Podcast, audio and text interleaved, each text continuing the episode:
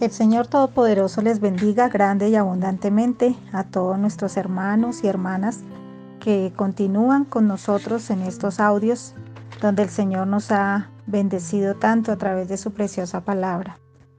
Hoy vamos a continuar la secuencia o la segunda parte de la enseñanza que titulé Ejemplos a seguir, donde estuvimos hablando acerca de cómo la naturaleza que Dios ha creado, como todo lo que el Señor ha hecho, nos ha dejado ejemplos para que los tomemos en cuenta y podamos aplicarlos a nuestra vida. La meditación anterior estuvimos hablando acerca de las águilas y de sus características y también de los leones. En esta oportunidad vamos a basarnos allí en Proverbios capítulo 30, verso 25 en adelante. Y dice así la palabra del Señor. Cuatro cosas son de las más pequeñas de la tierra, y las mismas son más sabias que los sabios. Las hormigas, pueblo no fuerte, y en el verano preparan su comida. Estuve investigando un poquito acerca de algunas características adicionales a lo que nos dice la palabra acerca de las hormigas y el Señor dice pues que es un pueblo no fuerte, en realidad son muy pequeñas, son el tercer animal más veloz del planeta, pueden recorrer por hora 3.6 kilómetros. Y estos pequeños animalitos nos enseñan muchísimas cosas, son muy trabajadoras, son pacientes y perseverantes, no se dan por vencidas fácilmente. Es decir, cuando se proponen algo, lo logran y lo más hermoso es que lo hacen en equipo. Para nada son egoístas, para nada son individualistas, sino que son eh, cooperadoras y siempre trabajan con un fin común, es decir, para lograr el bienestar colectivo de su comunidad. Una hormiga es capaz de cargar una hoja por kilómetros con tal de ayudar a su comunidad. Qué bonito ejemplo nos deja este pequeño animal de cómo podemos nosotros también como hijos, hijas de Dios, hacer todo lo posible para ayudar a nuestros hermanos y siempre trabajar en equipo. El Señor dice que al que sabe hacer lo bueno y no lo hace, le es pecado. Por tanto, si hay algo que le agrada al Señor, es la unidad, ¿verdad? Las hormigas nunca anteponen su propio beneficio, sino el de su comunidad. Y como les decía, pues no se dan por vencidas fácilmente. Pueden sobrevivir hasta dos semanas bajo el agua. Son bastante organizadas. Creo que de pronto algunos eh, habremos tenido la oportunidad de ver algunos videos acerca de las hormigas y si no lo hemos visto, les invito para que lo hagan porque de verdad que nos enseñan bastantes cosas. ¿Qué podemos entonces concluir acerca de las hormigas como enseñanza para nosotros? Pues lo bonito que es trabajar unidos como pueblo de Dios y si hay algo que con lo que el enemigo lucha, con lo que el diablo más ataca es la unidad de la iglesia. El diablo siempre lucha para poner eh, divisiones, para sembrar disensión, para sembrar eh, enemistades, chismes, bueno, eso es lo que el enemigo quiere. Entonces nosotras como mujeres no podemos permitir que eso sea, pues, que el enemigo se salga con la suya. Entonces mira cuántas enseñanzas bonitas nos deja las hormigas. También nos habla el Señor allí en Proverbios, en el verso 26, Proverbios 30, 26. Los conejos. Los conejos son un pueblo, dice, nada esforzado y ponen su casa en la piedra ponen su casa en la piedra, hacen madrigueras profundas. Algo bonito que ellos tienen es que son muy limpios, son animalitos que mantienen todo el tiempo lamiendo su pelaje.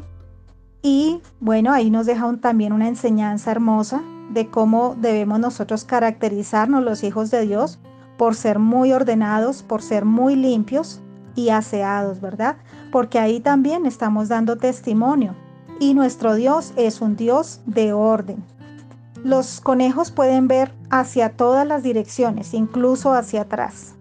Esto, pues aplicándolo a nuestra vida espiritual, nos habla de una gran visión. nos habla de estar atentos a cualquier acechanza del enemigo. De hecho, la misma palabra del Señor nos habla cómo debemos estar vigilantes, velad y orad para que no entréis en tentación. Los conejos también son muy sociables. Y nosotros los hijos de Dios, pues la única manera en que podemos transmitir o sembrar la preciosa semilla que es el Evangelio en otros corazones, pues no es otra manera sino siendo sociables. Entonces, por nada debemos permitir de pronto que la, como la, la timidez o algo así en algún momento quizás nos ha, nos ha venido como a, a, impedir que, que hablemos, que saludemos a las personas, pero debemos pedirle al Señor que nos ayude para poder asimismo pues también que la gente no nos vea a nosotros, sino vea a Cristo en nosotros. Es decir, que podamos reflejar al mundo su gracia, el amor, la misericordia y la presencia de Dios. Entonces los conejos nos dan ese gran ejemplo de limpieza, de orden. Ellos también tienen 100 millones de receptores olfativos, a diferencia de los humanos, que tenemos 5 o 6 millones nada más. Aún así es sorprendente, ¿verdad? El ser humano, todo lo que Dios ha creado. Pero estos animalitos tienen 100 millones de receptores olfativos. Eso también nos habla bastante espiritualmente del discernimiento, que debemos también pedirle al Espíritu Santo que donde quiera que estemos, donde quiera que vayamos, con quien sea que tratemos, pues siempre el Señor nos dé ese discernimiento para no dejarnos engañar o tentar por el enemigo. En quinto lugar, estaremos hablando de las langostas. Proverbios 30:27 dice, las langostas que no tienen rey y salen todas por cuadrillas. Si hay algo sorprendente es ver una cuadrilla de langostas que son como nubes, inclusive son tan numerosas que llegan hasta tapar la luz del sol cuando eh, se avecinan sobre un territorio.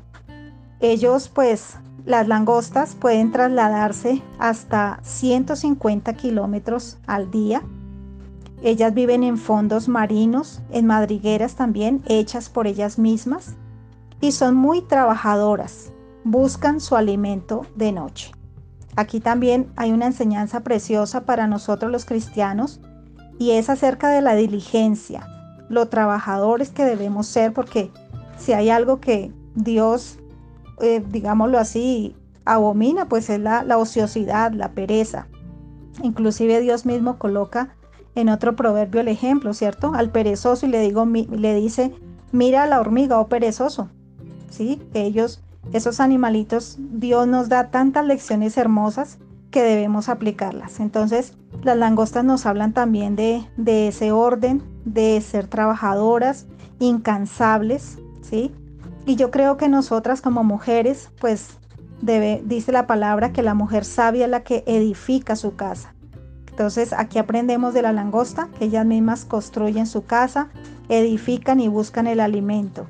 No hay nada más hermoso que en un hogar se nota cuando hay una mujer, se nota cuando hay ese toque femenino, se, se nota cuando hay esa gracia, ese, ese, ese cariño, que los hijos, que el esposo sientan ese anhelo de llegar a casa porque saben que hay una mujer ahí hacendosa, trabajadora, diligente, que tiene todo en orden y todo listo. Por último, vamos a hablar acerca de las arañas. Proverbios 30, 28 dice, la araña que atrapas con la mano y está en palacios de rey. Es un animalito tan pequeño y en, alguna ocasión yo me ponía a pensar en eso, a meditar en ese versículo. Es un animal tan, tan, tan pequeñito y, se da lujo de, estar en los palacios del rey. Usted y yo muchas veces no hemos llegado ni, ni siquiera a, ir a donde, a la, allá al Palacio de Nariño donde vive nuestro presidente, pero una araña puede llegar hasta a estar en, el, en los lugares más lujosos del mundo y sin pagar nada. Las arañas, bueno, tienen una escasa visión, por el contrario de, de los conejos, como hablábamos ahora. Las arañas viven debajo de las piedras, habitan en las casas, en los arbustos, en los pastizales. Las arañas son casi ciegas y se guían por su olfato y por su tacto.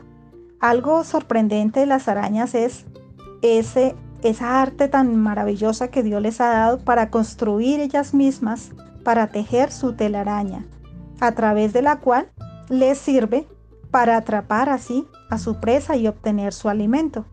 ¿Y cómo lo hace ella? Pues Dios le dio esa sabiduría a este pequeño animal para tejer esas grandes redes en la que quedan atrapados hasta murciélagos, ratones y diferentes clases de, insectos. Y miraba yo eh, acerca de estos animales que ella lo que hace es, eh, en el momento en que la, el movimiento de la tela es lo que le, le avisa a la araña que ha caído una presa. Entonces ella se acerca y lo que hace es inyectarle unos ácidos como digestivos que ella misma ha fabricado su organismo y eso hace que se descomponga ese animal poco a poco y luego sí le sea más fácil eh, comerlo, digerirlo. Entonces, ¿qué enseñanza tenemos de las arañas? Bueno, eh, veo yo que aunque son tan pequeñas, llegan a estar en lugares muy importantes. Entonces, así somos los hijos de Dios. En algún momento Dios nos ha dado privilegios, dice la palabra que Dios nos ha puesto por cabeza y no por cola. Si somos obedientes a la bendita palabra del Señor, el Señor nos llevará a estar en lugares de honra, a lugares y qué bendición poder tener el privilegio de compartir la palabra con reyes, con presidentes, con personas que están en eminencia, en lugares donde quizás nunca hemos imaginado llegar a estar, pero seguramente en algún momento Dios nos permitirá ir allí, que no sea con otro propósito, sino que sea para sembrar la preciosa palabra del Señor. Así es, mis amados, que mire qué bonitos ejemplos hemos, hemos aprendido a través de estos, de estos animales, del águila, de los leones, de las hormigas, los conejos, las langostas y las arañas. Y bueno, qué bendición que la palabra nos habla de todo esto y cómo dice que son cuatro cosas las más pequeñas de la tierra, pero las mismas son más sabias que los sabios. Y es que es así. Dios, a través de su preciosa creación, nos deja boquiabiertos, sorprendidos, porque su, su, su sabiduría, su gracia para hacer las cosas, realmente que Dios es inigualable, incomparable. A Él le damos toda la gloria.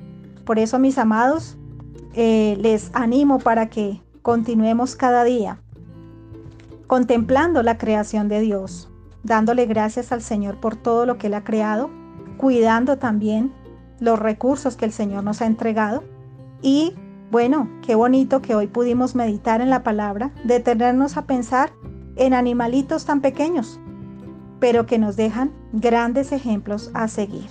Entonces Dios les bendiga a todos, que seamos receptivos, que seamos sabios, que no seamos, dice la palabra, como el mulo sin entendimiento, sino que podamos al contrario tener un corazón dispuesto, un corazón abierto para atender a la palabra del Señor y a todo lo que el Señor nos habla a través de cosas tan pequeñas o cosas también grandes y extraordinarias.